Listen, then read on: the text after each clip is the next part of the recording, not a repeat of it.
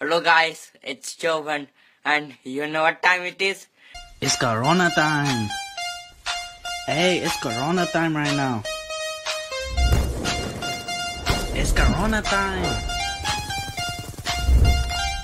It's Corona time. It's Corona time. Hola, bienvenidos a un episodio más de Deliberando el podcast donde hablamos del Estado y todas las estupideces que hacen.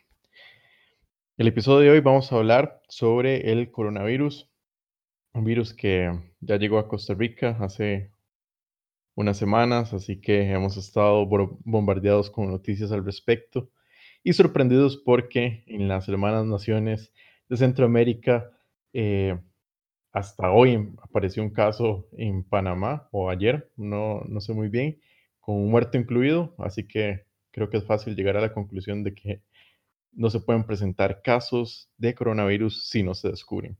Pero bueno, eso es algo, eso es un plus de tener, de tener estados encargados de la salud pública. Y ese va a ser el tema de hoy. Les presento a Adrián Naranjo y a Rodolfo Molina, que nos acompañan como siempre. ¿Cómo están, más? ¿Todo bien? Ma, aún, aún no tengo coronavirus. Yo voy a amenazar a alguien de que si me seguía jodiendo le iba a toser en la cara. Funcionó muy bien. Funcionó muy bien.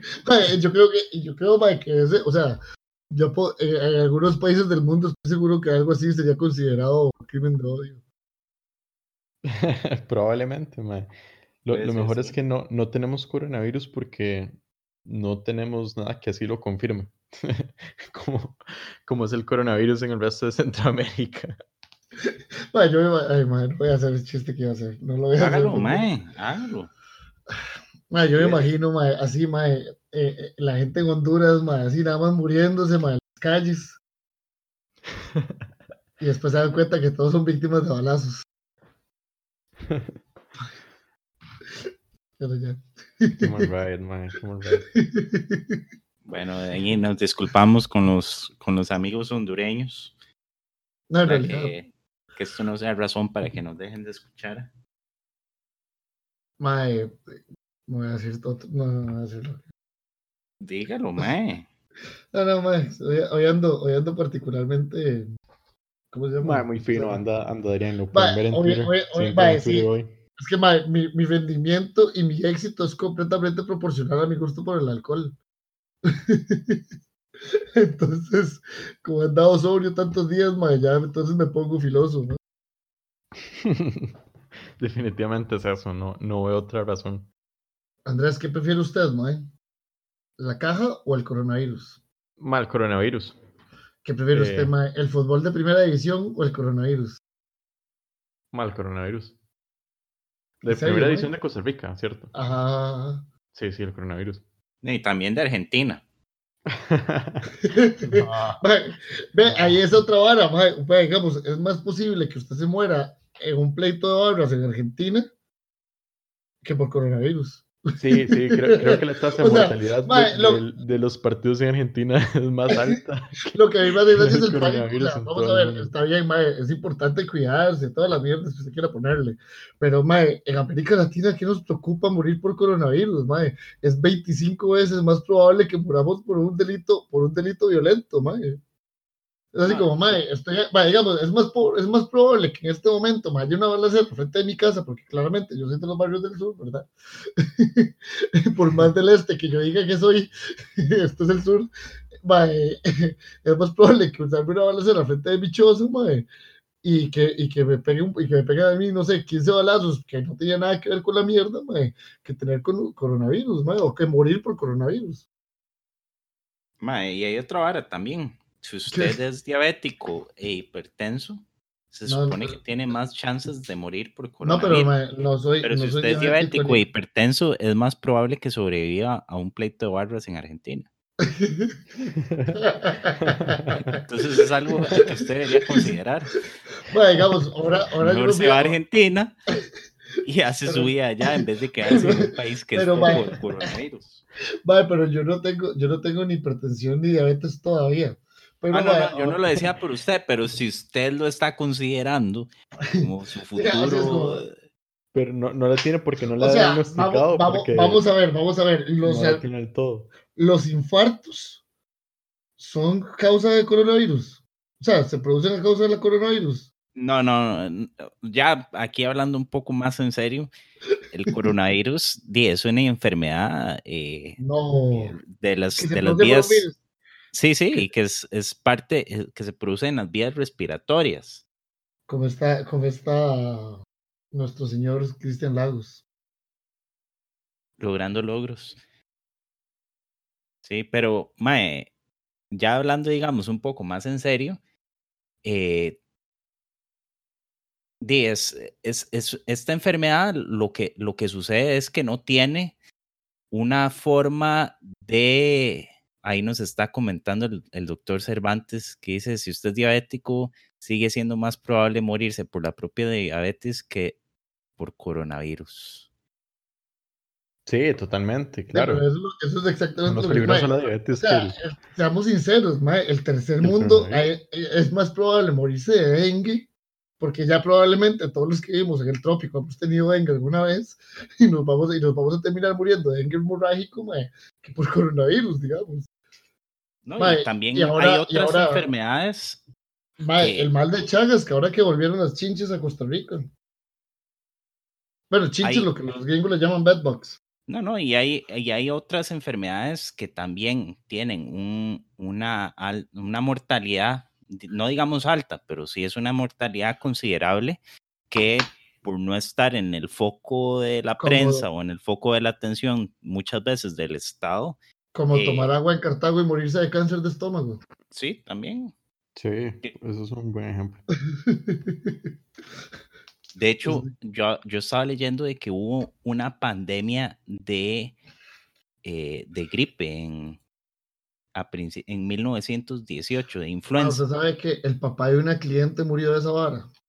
¿De influenza? De influencia, de, la influencia, de la influencia española. Estaba hablando con ella el otro día que tiene como 95 años.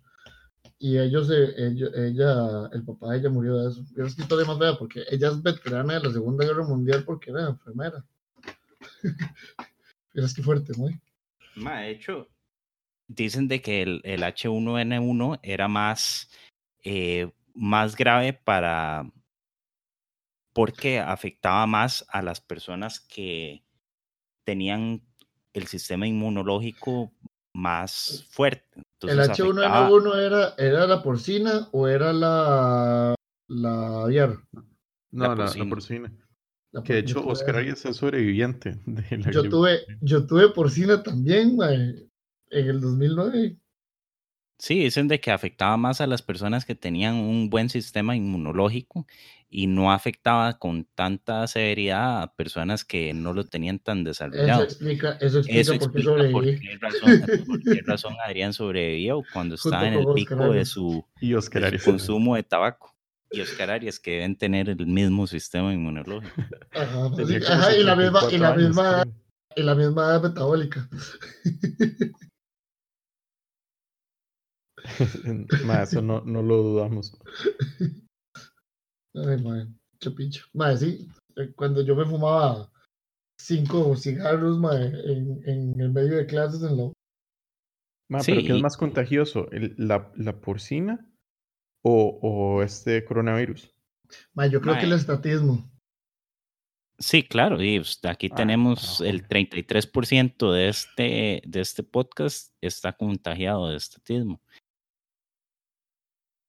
Pero más allá de eso. ¿Por qué, por qué habla así de Andrés, Mae? Uno, uno de cada tres, de cada tres libertarios es estatista. Sí, ahí nos está, nos está, nos está diciendo el doctor Cervantes que el, el H1N1 afectó más adultos jóvenes y se asoció con la obesidad y el sobrepeso. No, pero en ese tiempo era flaco y en ese tiempo era flaco y piedrero yo. Sí, mae, pero usted eh, internamente era obeso. Igual que Oscar Arias. Sí, sí que es por la específicamente en la mortalidad. Pero yo tengo entendido también que el H1N1 era más contagioso eh, por las vías aéreas. Hasta donde yo tengo entendido, el coronavirus se puede transmitir hasta por un metro de distancia y el virus no sobrevive demasiado tiempo sobre las superficies. A menos de que usted esté en un hospital de la caja. Eso es, eso es algo, eso es algo, eso es algo interesante, porque de hecho en los hospitales es, es un foco de transmisión altísimo. Y veamos lo que pasó aquí en Costa Rica. El Estado y la gente anda ahí como loca hablando de que, de que también funciona la caja y que gracias a que tenemos a la caja vamos a sobrevivir a esta pandemia y no se dan cuenta que un médico de la caja que no advirtió que tenía eh, que estaba infectado o que, o que estaba portando el virus o que había estado en contacto con una persona, atendió a 164 personas y esas 164 personas sumaron la lista de sospechosos. ¿Pero eran pacientes o eran funcionarios? Pacientes. De, de, las dos. De las dos. Imagínense que este era un obstetra es un obstetra. Ahí está en la unidad de cuidados intensivos. Según me cuentan, está, está entubado. Pero este, pero este ma estuvo, eh, o sea, estuvo eh, atendiendo partos y todo. Ahí, ahí, me contaron, mujeres ahí me embarazadas. Contaron, ahí me contaron que, sí, ahí me contaron que un montón, que unas residentes están contagiadas, pero no sé qué tan chisme que no será. Y un compa mío que también es obstetra, ahí en el Calderón, yo lo que le dije fue, para la picha, yo no lo voy a volver a ver como en tres semanas, O sea, si se muere, no voy a ir al funeral tampoco. La caja agotó las mascarillas N95. No, eso les había contado yo desde hace días. Ajá, y no le han dado mascarillas N95 a los médicos. Ahí, la, la, a la larga ya la caja los, los chinos. Todas las, todas las N95 están en el despacho de Román Macaya. Está así, mae, chichín, chichín, mae, imagínense, mae, la está vendiendo así como así. Mae, un día de estos me contó una amiga que estaba en China que, cada, que la caja de mascarillas estaba en 350 dólares. Y yo dije, qué picha no tener un, un trailer de mascarillas, mae. Un contenedor. Ajá. Mae, yo creo que, que cada 10 años, eh, mae, no, está mal invertir en... En N95. Sí, sí, sí, o hacer una comprilla ahí de del, alcohol en gel, ya, ya, yo me di cuenta en esta, especialmente con una moneda tan basura como la que nosotros tenemos, la reserva de valor en una economía como la costarricense es el papel higiénico. ¿De Venezuela? Mae, vea la, vea la vara, vea la vara, vea la vara. Se acabó el papel higiénico en Australia. Se acabó el papel higiénico en algunos estados de la Unión Gringa se acabó el papel higiénico en Venezuela, pero desde hace años. o sea, hay, una, tendencia, a que la gente se acabe el papel higiénico. Y es cuando usted dice, mae, puta, es una excelente reserva de valor, mientras no haya plagas. Y, y entre, entre el papel higiénico y el colón, yo prefiero el papel higiénico. ¿Y el alcohol en gel? El alcohol en gel, el problema es que es más difícil guardarlo se evapora. Dice Miguel Hernández. solo queda el gel, Dice Miguel Hernández que está, que está participando ahí en el chat. Creo que el que eh, creo que el que llaman Adrián, el que habla como Tego Calderón, se escucha demasiado bajo. Veo, Miguel, le agradezco, le agradezco que me compare con Tego Calderón. O sea, para cualquier zapoteño, esa vara, mae, es como, no sé, mae. Es, un, es, el Nobel, es el Nobel del Sur, mae. Sí. Es el Nobel del Sur de San José. Saludos, mae, muchas gracias. Dice, dice que se escucha abajo, entonces para que, para que se acerque más al, al micrófono. Pero. mae, justo, justo me puse los audífonos para escuchar la, la transmisión y si, si, se escucha como Teo Calderón, confirmo. Pues sí, ya, o sea, ya, ya en punto, en punto ratica, en punto ratica ya tengo como tres balazos. Bueno, esperemos que Tego Calderón no llegue a escuchar este episodio porque si no va a estar profundamente ofendido. Mae, yo lo que quiero, yo lo que ocupo es, mae, ok, vamos a ver, mae, ¿por qué Toledo y Banton no han sacado una canción sobre el coronavirus, mae? mae es una buena idea. Ahí, ahí tal vez el, el tío deliberando Mae, Eh. imagínese, imagínese el coro, mae, los maes, o en el video, mae, los maes haciendo fila así, fuera de paja, mae, a- a- a- en, Mae, la celda que- de un Evice, con el piedrero que le pide fuego a Andrés, mae, para fumarse una piedra dentro del, de- en la ventana del carro de Andrés. Ma, le, le voy a decir por qué no ha pasado. Porque hasta que el coronavirus no involucre eh, WIT o policías de tránsito, mae, no, no, no va a suceder esa canción. o sea, cuando ya digan como, mae, este, dice, Sí, sí. recomienda que no, no fumen WIT que por las complicaciones que pueda tener con el coronavirus, etcétera. Mae, hasta que no suceda algo así, no va a haber canción. Mae, yo, ok, lo, por importante, lo importante sería, mae, si usted fuma marihuana, o en una, pregúntale al doctor Molina, si, o si nos está oyendo, por favor respóndanos, doctor. Si uno fuma marihuana en una pipa de Pyrex y la vara de, obviamente se calienta por el encendedor, el coronavirus podrá sobrevivir a eso, mae, en la saliva, o se Yo muere. creo que no sobrevive. Mae, no creo. Mae, es una buena, creo que es no una buena sobrevive. pregunta. Antes, antes, yo creo que en el ambiente en el que usted esté consumiendo marihuana en una pipa Pyrex, eh, va a tener suficientes eh, elementos para contagiarse. No va a ser necesariamente por la pipa, que va a ser por otras cosas, pero no sé si quieren que sigamos la vía ornaza pero, para este episodio. Pero, mae, yo no entiendo qué está pasando, mae. Este es como el episodio más eh, urbano que hemos tenido. Gracias a Miguel Hernández que nos llevó a la ruta urbana. Gracias, mae. En serio, mae. Yo creo que inclusive, mae, es- eso es como un pre- esos son como cuatro, como cuatro balazos en nivel ratica, mae. Mae, ¿y qué puede hacer el Estado para protegernos del coronavirus? Mae, yo creo que sí puede, sí puede hacer mucho, mae. ¿qué puede hacer? Guatemala cerró sus fronteras y ya están contagiados. Mae, Eh, puede. Un senador de Panamá ayer estaba hablando de que gracias a que ahí no tienen sodomía, eh, no ha llegado el coronavirus. Y, Mae, por cierto, bueno, estoy, estoy, muy, estoy muy orgulloso, estoy muy orgulloso que entre el coronavirus mía nosotros hayamos apoyado la sodomía. Sí. No, no es que la apoyemos, o sea, lo que apoyamos es que la gente haga lo que guste Literalmente de su con su, con su- con su cuerpo. Pero, es- y no es senador, yo creo que en Panamá no tienen senador, lo que tienen es diputaciones también. Congresista, digamos. Para efectos prácticos es la misma vara. Plásticos. Prácticos. Pero, mae, volviendo a lo que puede hacer el Estado, mae, creo que podría, por ejemplo, cerrar, eh, cerrar. Totalmente. O hacer teletrabajo, que para efectos ticos es lo mismo. Que, no hagan nada. Eh, y así, bueno, eh, hay menos focos de, de transmisión. Y mae, creo que eso ya es una gran ayuda. No solo por el coronavirus, sino porque no limite nuestras libertades. Sí, sí, y, y eso es algo que usted decía un día de estos, que, que cuánto hacía falta para que la Asamblea Legislativa suspendiera labores eh, por el coronavirus. Y, y yo creo que deberían tomarlo en serio. Hay bastante gente obesa y bastantes adultos mayores como para que estén tomando el riesgo, ¿verdad? Vamos a ver, el Estado, el Estado todo, o sea, siempre hablan de precaución. Seamos precavidos, cerremos el Estado. Lema ahí está. Ese puede ser mi lema de campaña, mae.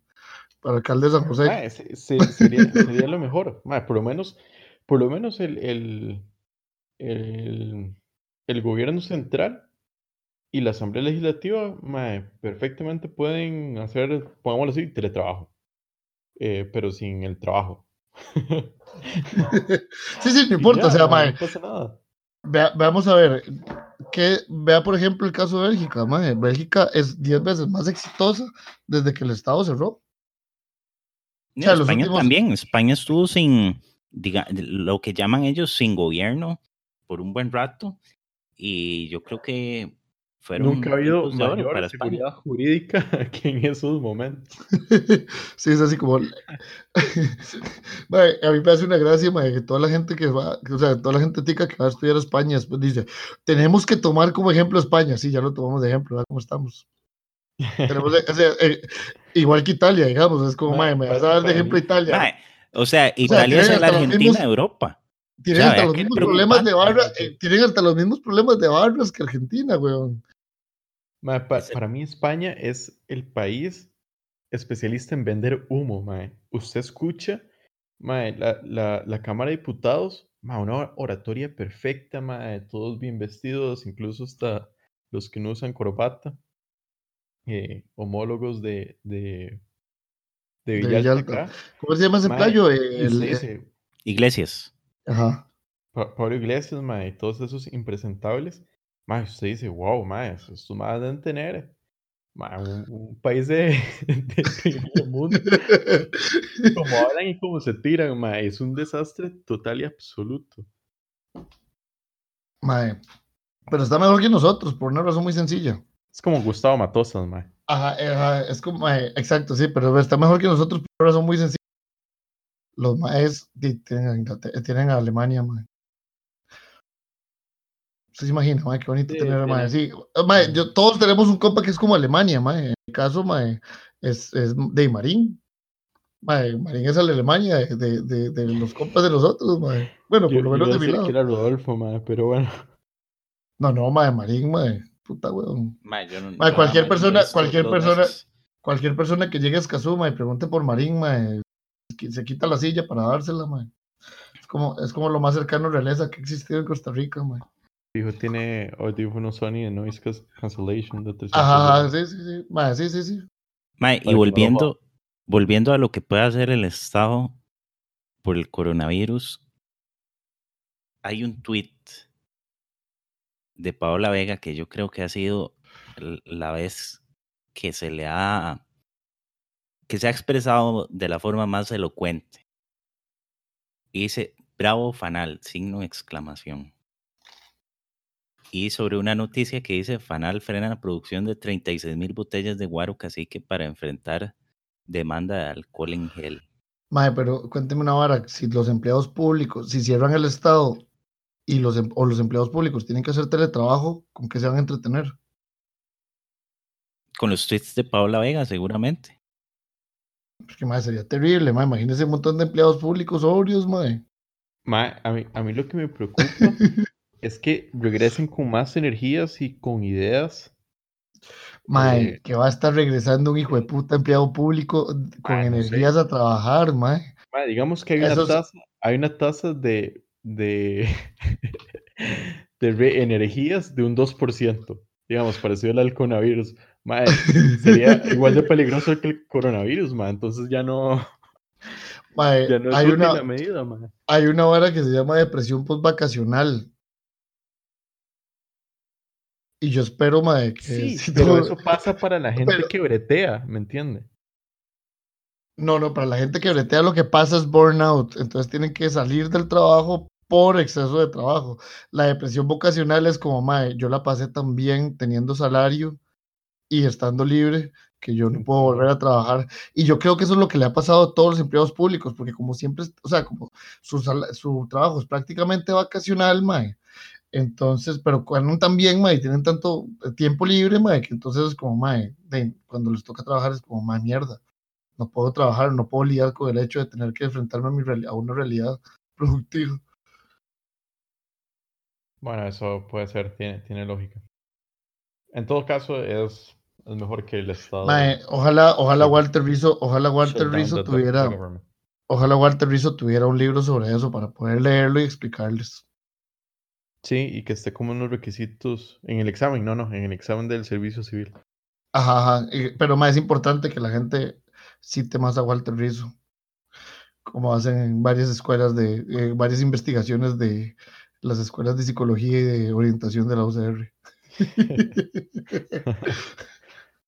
Amar y ser amado. El estrés postvacacional, la depresión postvacacional.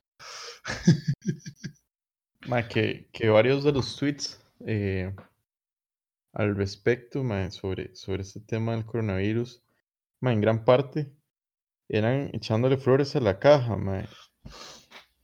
Y, y es algo que, Ma, pero que es lo que les digo, ma, técnicamente, yo me pongo a pensar, ok, ma, ¿cómo hace la gente? un doctor que no sabe, un, doctor que no sabe, no, pero vea, un doctor que no sabe toser en su brazo. Mi sobrina tose en el brazo porque, hey, la mae eh, tiene siete años y aparentemente tiene mejores hábitos de limpieza. Ma, e- es, es increíble. Y, Igual pasa con el tema de la Fanal, ma, esa hora que, que gracias Fanal porque produce, porque produce alcohol en lugar de guaro y que eso no lo haría una empresa privada. Me parece ridículo. Ma, la empresa privada, las empresas privadas tienen el mercado suplido, eh, con, su, con, o sea, en Costa Rica no hay escasez de ningún producto que no esté, en la, o sea, que la caja no haya metido mano. El único producto sobre, que, sobre el que hay escasez es, son las mascarillas porque el Estado las monopolizó, pero alcohol en gel, jabón de manos y todo el resto de mierdas están perfectamente, eh, o sea, hay, suplementos para todo el mercado, entonces más bien, mae, gracias a Dios por el mercado, o sea, si Dios existe, el mae dijo, voy a darle la solución a todos sus problemas, y fa, dejó que la gente, mae, con su libre albedrío pudiera decidir a quién comprar y a quién vender.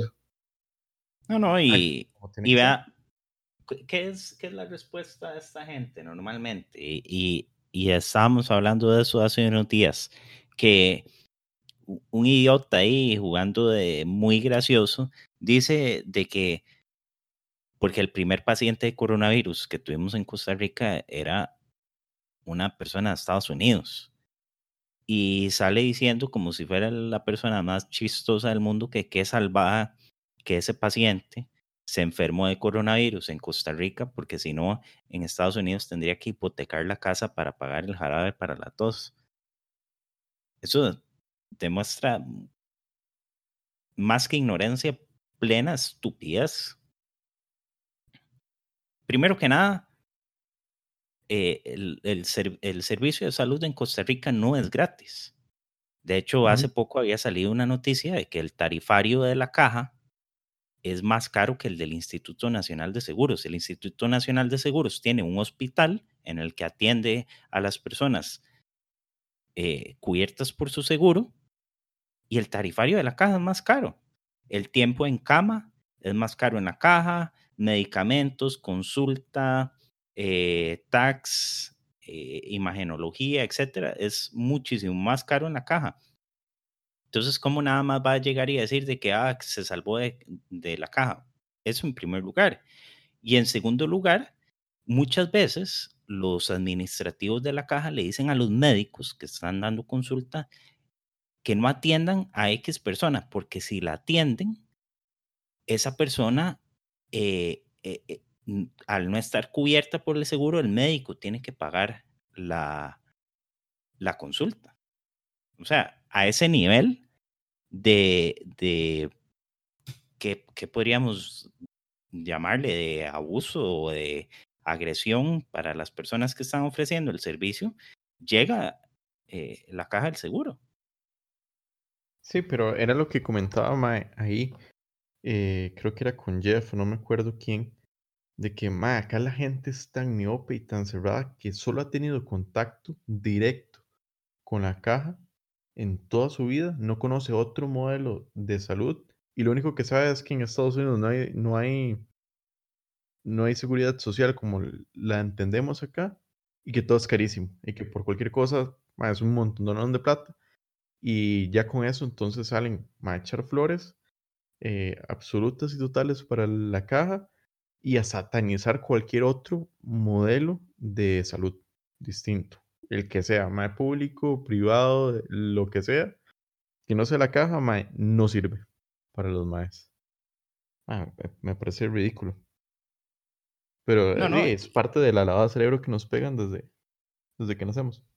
Sí, claro, y, y además eso es algo que nosotros decíamos eh, la vez pasada, eh, bueno, en un, episodio eh, sobre estos servicios universales de salud, y es que la gente, primero que nada, tiene el concepto erróneo, que es lo que está diciendo Andrés, de que es gratis. En segundo lugar, tienen el concepto erróneo de que eh, es un servicio, es un derecho. Bueno, si fuese un derecho y en ese momento lo decíamos, pues tendrían que obligar a los médicos a, a, proveerlo, solo porque sí. Si un médico no lo quiere hacer, entonces le está negando un derecho a alguien. Entonces podríamos hablar de que se está en una situación de esclavitud por parte de los médicos. Eso lo, lo, tratamos más en otro, en otro episodio. Ahí podemos compartirlo en las notas del, del podcast. Y en Y en tercer lugar, no se dan cuenta por qué es que en Estados Unidos el servicio es caro. Bueno, pues existen regulaciones del mismo estado que obligan que los servicios sean caros. Eh, de cuántos metros cuadrados tienen que ser las habitaciones de los hospitales, cuántas camas deben tener, etcétera, etcétera. Y eso no está lejos de lo que pasa aquí en Costa Rica. Si uno se pone a ver los, los, reglamentos de operación del Ministerio de Salud para clínicas y hospitales, porque son dos categorías distintas, dice que los hospitales aquí tienen que tener ciertas condiciones de higiene, tiene que tener cierta cantidad de camas por metro cuadrado, etcétera, etcétera. Pregúnteme cuál hospital de la caja costarricense del Seguro Social cumple con, esas, con esos requisitos. Es más, hoy, hoy salió una noticia de que el eh, acueductos y alcantarillados le había suspendido el agua por un, un esquema de racionamiento, otra vez el Estado, ¿verdad? Salvándonos del coronavirus, al, al, Hospital Calderón Guardia, que es uno de los que más personas atiende aquí en Costa Rica. el Calderón Guardia está cargado como de dos millones de personas. Sí, y además tiene eh, el hacinamiento, y es lo que decíamos nosotros. Un, hospital para dos millones de personas. Esa persona que dice que, de que esta gringa tuvo que haber hipotecado la casa en, en Estados Unidos solo para que le dieran jarabe para la tos, bueno, pues aquí le sale más barato estar en un hospital privado y además no está en el hacinamiento que le ofrece la caja del seguro. May, ahora yo eh, le he estado preguntando a, diferentes compas que, bueno, por ejemplo a Molina, que, la esposa es médico, y a otra gente, amigos que son, que tienen, que son o, que tienen parejas de médicos, que, que les están dando de, de protección, y todos me han dicho que nada, la caja no está dando nada a los médicos. O sea, mae, ya eso, eso ya eso es un vector gigantesco. Bueno, Andrés, ¿por qué, no, no, no les dan lo necesario? May, no tengo idea. De es el Estado, o sea, el Estado no importando. Es un, tema, es un tema de incentivos, mae. Si usted tiene un hospital privado, lo van a demandar. Es lo peor que hace, mae. Te cuida su recurso humano. Pero si tiene presupuesto, mae, para de nada más contratar más gente ahí, eh, interino o, llama a la lista gigante de interinos que tienes y si hay que poner gente en cuarentena o hay gente incapacitada. Hace poco, y, además la gente que tiene que ir a la caja va a ir a la caja porque no, no tiene otra opción. En cambio, si, si hay competencia más en hospitales privados, entonces ¿a dónde va a ir usted a atenderse? A donde tienen la situación controlada, tienen las medidas de seguridad y, y de salud necesarias para, para controlar la situación o en el que tratan el coronavirus como si fuera una gripe normal y corriente. Eh, es parte del esquema de incentivos y por eso es que no, no, no sirve, no sirven estos modelos que, que, la gente aquí glorifica y, y cree que son eh, perfectos y están lejos de serlo. Y, y ojo lo, lo que habíamos visto en Italia hace poco en Italia un, un, médico ahí que es como el encargado de las unidades de cuidados intensivos de, de, ese, de ese país de Europa, que bueno, debería ser el ejemplo. De Europa. que, sí. No, no, es que puede ser. el no, Dios, sí. así, Dios dijo, Dios dijo, créese la Argentina. Y pasa, Italia y dijo, qué picha.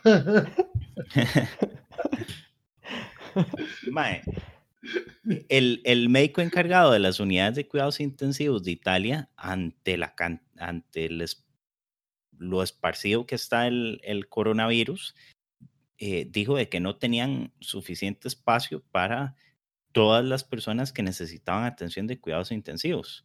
Eh, ¿Qué es cuidados intensivos? Bueno, y prácticamente estar entubado. Y que iban a escoger a las personas basadas en su, en su posibilidad de supervivencia. y posibilidad de supervivencia. Y yo les decía a ustedes, ¿qué es peor? Eh, ¿Qué es peor? ¿Eso? ¿O tener que pagar para estar en una unidad de cuidados intensivos? vea, pero ese, y usted sabe que ese es el mayor riesgo del, en general del coronavirus, porque de, hay una tasa de supervivencia importante porque los servicios de salud no están saturados. En el momento en que los servicios de salud se saturen, mae, y, haya, o sea, si hay un problema generalizado de eso, mae, la tasa de mortalidad va a comenzar a aumentar significativamente, mae, porque la gente no va a poder recibir atención, mae. Y, y otro, hay otro autor, mae, que pues, también italiano, pero creo que fue Juan Ramón Rayo el que lo publicó, el que lo compartió, o, o Miguel Ancho Bastos, mae, o el profesor, como dice Andrés. El profesor Bastos. Que decía, mae, que que eso era como estar en una zona de guerra. O sea, que, había un triage, o sea, que ellos tenían que hacer un triage importante y que sí estaban teniendo que decidir a quiénes atender y a quiénes no. Sí, y al final de cuentas, si usted ve, si usted está en un, en un sistema en el que tiene que pagar por ese servicio o su seguro tiene que pagar por ello, eh, bueno, pues, ¿qué va a suceder? Si usted ve que sus posibilidades de supervivencia son muy bajas, puede hacer el gasto o puede eh, decidir no hacerlo nada más. Mientras que en Italia la gente está condicionada a, hacer el gasto y el Estado decide si lo atiende o no lo atiende. Pero de hacer el gasto nadie se escapa.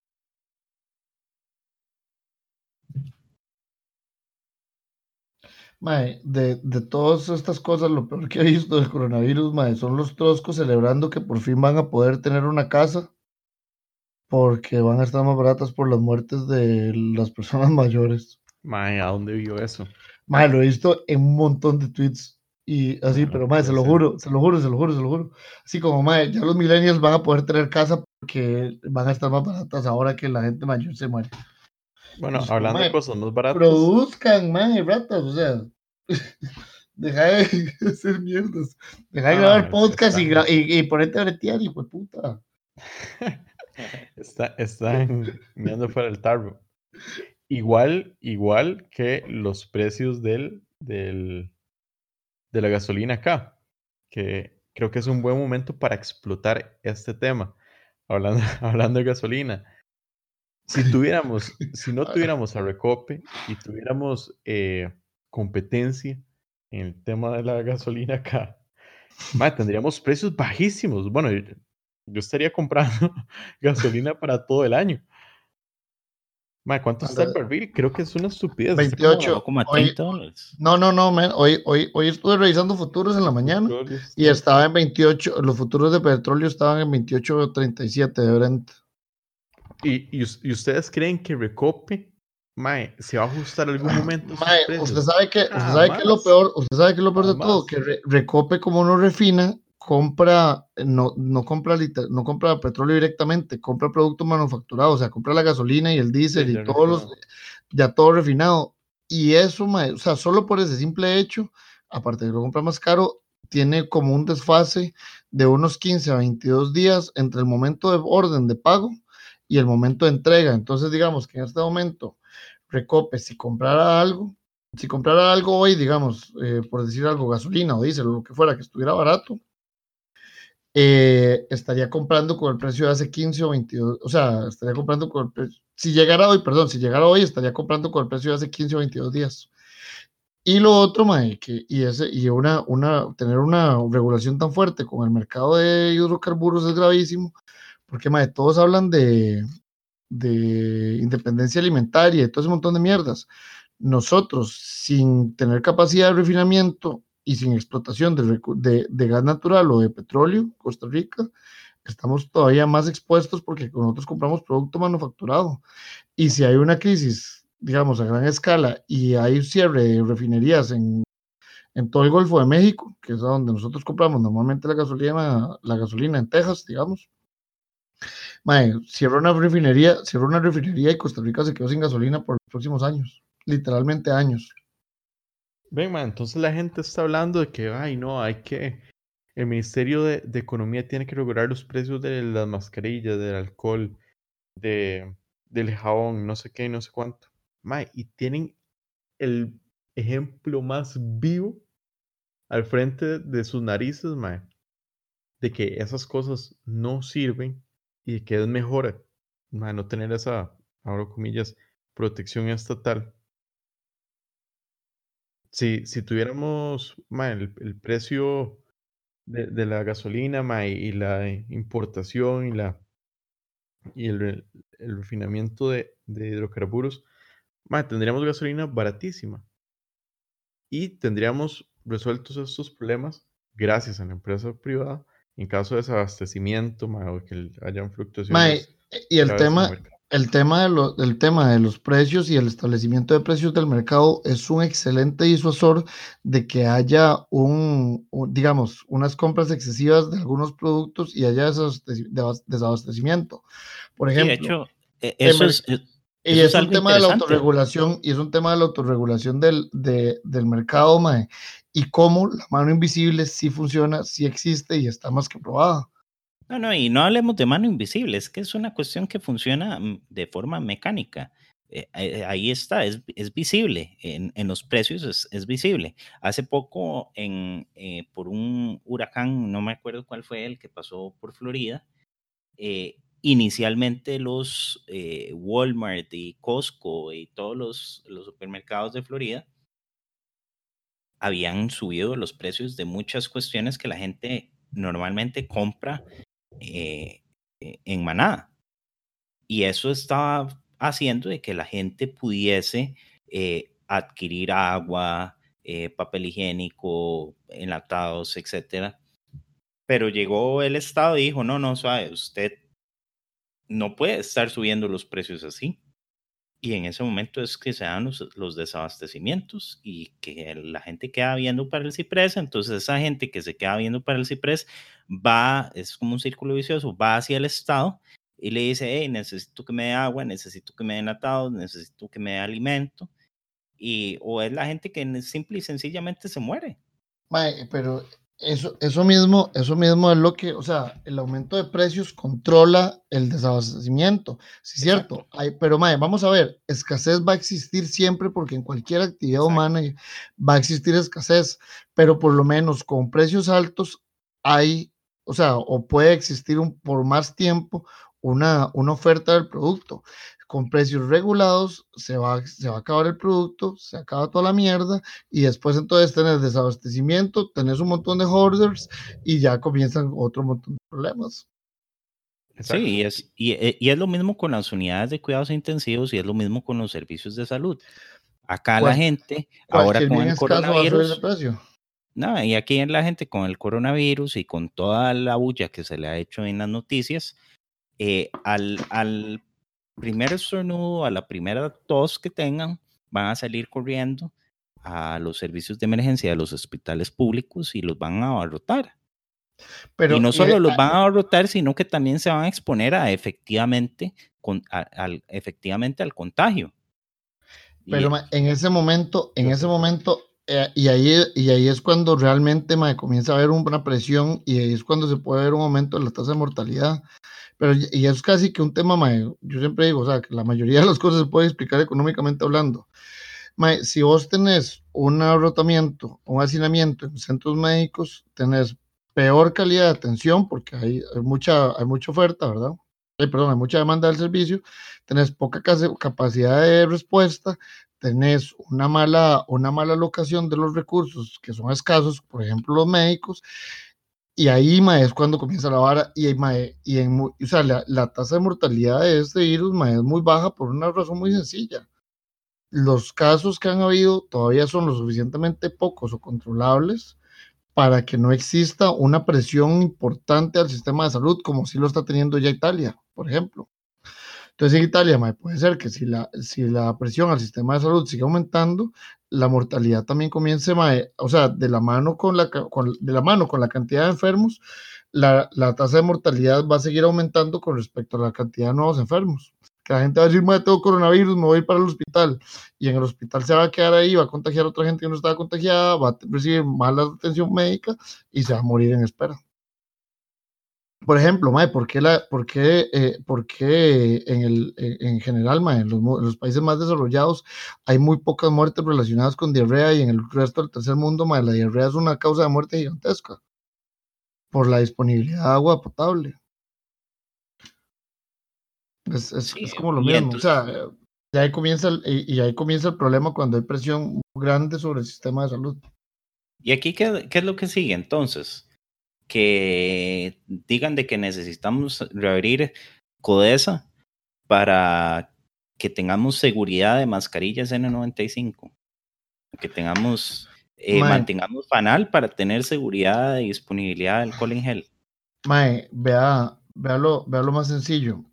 Eh, en este momento, mae, siempre, mae, o desde hace muchos años se viene hablando de que si hay un terremoto grande en San José, el Hospital San Juan de Dios, que es el, el que más personas atiende en el país, que son más de dos millones de personas, tiene disponibilidad como de menos de 40 camas, si mal no recuerdo. En caso de, en caso de un, de un sismo, que llegan a, llega una vez que chocó un tren, lo tuvieron que repartir hasta hospitales de hasta, hasta Punta Arenas porque no podían atenderlo en, las, en los hospitales de en los hospitales de San José. O sea, Costa Rica ya, el, el sistema de salud público de nosotros es tan malo que no pueden alquilar, o sea, un choque de un bus lo tienen que distribuir en cinco o seis hospitales que en San José solo hay dos hospitales públicos y lo tienen que distribuir entre cinco o seis hospitales del país para, para, poder, para poder atender a las personas. Si hay un brote masivo o si hay una necesidad masiva de ir al hospital, yo prefiero que yo creo que es más fácil ma, quedarse encerrado en la choza y esperar a morirse. Por lo menos se muere con algo de dignidad. Además, la gente que no, no tiene alcohol y jabón en sus chozas. Que también es algo que que la gente, en su propia irresponsabilidad, porque sí, me parece irresponsable que no, si no tengan provisiones básicas como jabón y alcohol, por lo menos a, niveles normales, lo que uno esperaría que la gente tenga.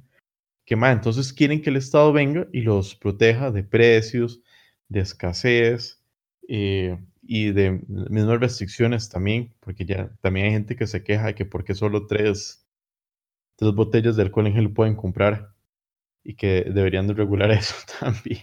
hay de todo, hay de todo. Pero al fin es la misma gente mala que necesita que el Estado venga y los proteja de una u otra forma por las mismas provisiones que ellos no tomaron. Así, si la gente ve que no hay eh, salud pública o que se dan cuenta que la salud pública no es suficiente, no es la mejor para tener este tipo de casos, serían más responsables, mucho más responsables. Y es parte del sistema de incentivos, que al final es lo que resume todo, porque no sirve todas estas eh, funciones que se le atribuyen al Estado erróneamente, porque no les puede, no les puede hacer bien. Vaya, me, encontré el artículo de la disminución de camas en la caja costarricense durante los últimos 20, 30 años. Es escrito por un catedrático de la UCR que se llama Ricardo Bosa y que el maestro es infectólogo. sí. Ajá, exacto. Catedrático de la, de la Escuela de Medicina de la UCR y es infectólogo. Mae, en Costa Rica, en Costa Rica si hay una demanda, si en caso de que hubiera una demanda extraordinaria de camas, por infectados o por enfermos o lo que sea, eh, eh, la, caja con, la caja colapsa en menos de una semana, mae. Ahí les pasé, ahí les pasé el artículo, mae. sería bueno que lo publiquen. Sí, pero igual, seguramente, ¿qué va a pasar si colapsa la caja? la gente va a decir de que, de que tenemos que obligar a todos los hospitales privados a que respondan por la falta de planificación del mismo Vea, según este doctor de la caja, que es doctor de la caja y profesor de la UCR, que es la universidad, como para los que nos escuchan fuera, es la universidad supuestamente más prestigiosa de Costa Rica, nosotros tenemos una disponibilidad de 1.13 camas por cada mil personas. En Alemania es de 8.2, en Suiza es de 5. Solo en los, y dice solo en los países más pobres el número de camas es inferior a 2 por cada mil habitantes. O sea, claramente, no, tenemos un buen sistema de salud, el sistema de salud no va a funcionar y en caso de que haya realmente una crisis, ojalá que no se dé, en caso de que realmente haya una crisis importante o si el coronavirus llega sin vacuna hasta que entre la época lluviosa, cuando ya la gente en Costa Rica se comienza a enfermar, ¿qué va a llegar? no sabemos cuándo, pero va a llegar, digamos, bien calentamiento global. O sea, en este momento es mejor. Es, Aspectos positivos. Ajá. Externalidades positivas del calentamiento global. Mae, eh, puta, Estamos en una situación muy, muy complicada, mae. Y esto se viene hablando de eso, mae. Y nuestro sistema de salud es caro, ineficiente y no tiene la capacidad para responder a una situación de estas. Eso sí es sencillo, mae. Entonces, cada vez que alguien, cada vez que alguien defienda la caja, mae, es como para ponerle, imprimir esta mierda, pegárselo en el pecho, en una camisa, y, o sea, en uno de estos stickers de camisas. Eh, sublimación se llama, creo. Mae, y mandárselo a hacer, mae, ponérselo en el pecho, en la espalda, y que los hijos de puta lean esa mierda todos los putos días creo que eso sería bastante efectivo. No sé, ma, hacer como, como hacen con las barras de la policía de las ventanas de buses. Ustedes han visto que es como un micro perforado. Algo así para los anteojos o alguna mierda así, ma. Entonces, como la caja no tiene capacidad para atender gente en este momento. Sí, pero muy probablemente. bueno, ningún sistema centralizado lo va a tener. Es lo que a mí me molesta. Muy probablemente en las próximas semanas en las escuelas y universidades públicas y privadas también, posiblemente, se va a estar hablando de lo bueno que es tener la caja, de lo bien que han atendido el problema, de la importancia del sistema de salud. Yo estoy seguro que el presidente, yo estoy seguro que el presidente de la República sabe esto. Bueno, en general, y el presidente de la caja y el presidente de la República saben esto. Y por eso están tomando medidas tan extraordinarias y en realidad muy agresivas contra el tema del esparcimiento del coronavirus. Madre, la caja no sobrevive una semana de una semana de, de, con una, más allá, alta de coronavirus. Más allá de eso. la caja y un, y un choque de bus, ya la picha, o sea, coronavirus así como está, y un choque de bus mañana, madre, o un choque de tren mañana, que es muy posible porque Costa Rica, bueno, San José tiene el peor sistema de trenes del mundo, y ojalá que alguien del Incofer lo escuchara y me demande. Mae. Mae, estaría bueno ese, ese juicio. Sí. Mae, o sea, un choque de tren mañana con esta situación de coronavirus, mae, y la caja quiebra pasado mañana. Sí, pero vamos a ver. Más allá de todo eso, de, de que la caja pueda quebrar o todo lo que pueda pasar y las preocupaciones que pueden tener, yo no creo que la preocupación ulterior del Estado sea que sobrevivamos al coronavirus o eh, que la caja no quiebre. No, es el perpetuarse el mismo estado.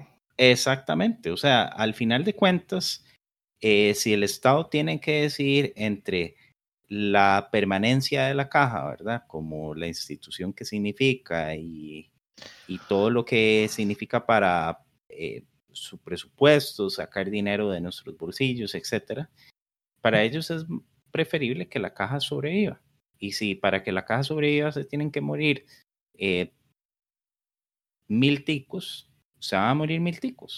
y además, y lo mejor de todo es que después van a echarle la, cuando, si la, digamos, en el peor de los casos, de que haya una infección masiva, no sé, mae, digamos 10 mil enfermos en Costa Rica y que de esos 10 mil enfermos, 100 personas o 200 personas tengan que ir al internarse en el hospital. Puta. Que 100, o 200 personas tengan que ir a infectarse, eh, a, perdón, a, a internarse en el hospital en ese momento me van a decir que es culpa de los empresarios que no pagaron su, que no pagaron la caja, que es culpa del Estado neoliberal que, que desmanteló la caja eh, sistemáticamente durante los últimos 40 años y mae, porque nunca van a ser capaces. Es culpa del TLC y es culpa de la, es culpa, inclusive, ¿sabe qué es culpa, mae? De que no se cobren tarifas por la importación del arroz y el café. o sea, mae, va a hacer cualquier cosa excepto aceptar la realidad. Por eso digo que es un tema de retórica, o sea, no importa los datos, man, no, importa el número de, camas, no importa la ineficiencia de la caja, no importa el sobresueldo man, que, se, que se le pagan los médicos, a los pobres médicos de este país. Mike, eso, no importa. y a esto que sí Porque la retórica alcanza, la retórica alcanza para seguir vendiendo la idea de que es el sistema más perfecto y eh, lo peor de todo es que se pagan un montón de incentivos salariales que no tienen ninguna clase, de, digamos, de fundamento lógico, mae. Y cuando hay una situación de peligrosidad como la que hay ahora para los médicos, no se le paga. es como, mae, de metete a morirte, güey, ojalá te contagies, te vas a contagiar de 50, de 50 enfermedades, aparte del coronavirus, y, pero no te voy a pagar nada, pero te voy a pagar la anualidad. No, no, y hay otra cosa. O sea, yo creo que, que sí, el, el, coronavirus es algo de lo que nosotros tenemos que eh, prestarle atención, tenemos que, eh, eh, o sea, cuidarnos porque uno puede poner en peligro personas pequeñas o no, no sean adultos, digamos, usted no quiere contagiar a su abuelita algo que le va a matar. por supuesto que no. O sea, por supuesto que no. Sí hay que tener cuidado, hay que lavarse las manos, eh, hay, hay que tener cuidado si uno ha estado en contacto con personas contagiadas, etcétera, etcétera. Pero hay algo que a mí sí me llama la atención y es que el Estado generalmente es especialista en sacar las cuestiones de proporción o llevarlas más allá de lo que verdaderamente son. Y antes de la gripe porcina andaban hablando como locos de la gripe aviar. Y la gripe aviar nunca fue una cuestión eh, eh, tan... pero es que estaba como, estaba como en el watch list. O sea, por dicha nunca fue grave porque tenía una peor incidencia que la actual, weón. Sí, sí, pero o sea, al final de cuentas, el, el, punto aquí es que siempre el Estado trata de sacar las cuestiones de proporción o de no prestarles eh, la atención debida a las cuestiones que sí eh, son preocupantes. Y, y, vamos a ver aquí ¿qué, qué cuestiones al Estado nunca le ha prestado atención o se hace de la vista gorda. Este asunto de las camas, o el asunto de que el fondo de pensiones va a quebrar. Quebrado. No, está quebrado. Y hay algunas otras cosas, como les decía, como la gripe aviar, como fue la porcina en su momento, que saca de proporción, eh, pone mucho de la carga en entes privados y cuando le toca asumir cierta responsabilidad, la mínima, la mínima de la responsabilidad no lo hace, porque tiene médicos dando consultas y estando eh, contagiados, no ponen jabón en los hospitales porque el hospital Calderón no tenía, no tenía jabón. No tiene ni agua, mae. No en, tiene en su momento en la Universidad de Costa Rica, Andrés tuvo que poner un, un recurso. No, no fue Andrés, fue Erika Escante el primero. Sí, pero a mí no me importa eh, Erika Escante. Ah, ese me cae bien, mae. Con el papel higiénico. Ah, sí, pero. Andrés fue el papel higiénico, Erika no, el del jabón fue Andrés. Andrés, ¿te fue el del jabón? No, no, no. No, bueno, pero igual, cuando el Estado tiene que asumir que con el 1% del PIB manda agua que no. Pero eso fue, cuando, eso fue lo que usted le dijo a don Henning Jensen. Ah, sí, a, todo, creo que está Henning, ma, estaba Salom, estaban los decanos de Ingeniería, de Derecho y de eh, sociales y creo que generales también. Regañándonos por la pasada. Pero mae, e, es un buen punto ese que dice, que dice Rolf. Continúe, continúe. No, no, es, es básicamente eso, que cuando el Estado tiene que asumir la, la mínima responsabilidad, no lo hace. Crea una cortina de humo y termina viéndose como el, el mártir o como el, el héroe. Bueno, el la resumen es que si yo creo que si hay más de digamos, si Costa Rica llega a 5.000 casos, Costa Rica colapsa en cuestión de una semana y ojalá que los que tengan armas puedan defenderse.